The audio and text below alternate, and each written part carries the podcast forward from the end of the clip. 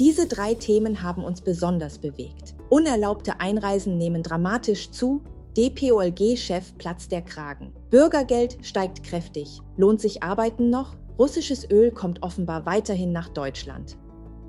Die illegale Migration ist im August um 40 Prozent gegenüber Juli gestiegen. Nach Informationen der Welt aus Kreisen der Bundespolizei wurden im August mehr als 15.000 illegal eingereiste Migranten registriert, der höchste Wert in diesem Jahr. Der Chef der deutschen Bundespolizeigewerkschaft, Heiko Tegatz, ist empört. Seit Monaten warnen wir vor dieser Entwicklung. Nichts ist bisher passiert. Dieses Verhalten ist verantwortungslos. Länder und Kommunen werden durch den Bund im Stich gelassen. In diesem Zusammenhang fordert Tegatz die Innenministerin Faeser auf, zusätzliche stationäre Grenzkontrollen einzuführen. Wie lange will Frau Faeser diesem Migrantenstrom noch tatenlos zusehen? Solange sie darin kein Problem sieht, wird sich offenbar nichts ändern.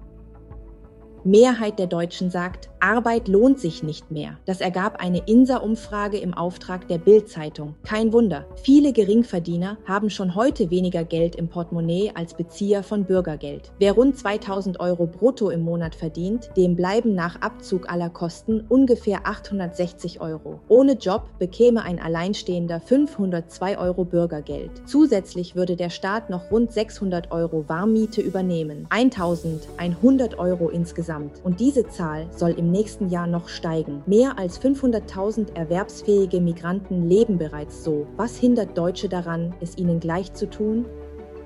Deutschland importiert weiterhin große Mengen russischen Erdöls, aber über Indien. Das legen Zahlen des Statistischen Bundesamtes nahe. Die Einfuhren aus Indien haben sich demnach in den ersten sieben Monaten dieses Jahres im Vergleich zum Vorjahreszeitraum mehr als verzwölffacht. Ach, wie schön und laut waren die Reden über die Energieunabhängigkeit von Russland. Taten sagen aber mehr als Worte. Sie sagen nämlich, dass jemand uns verarschen will.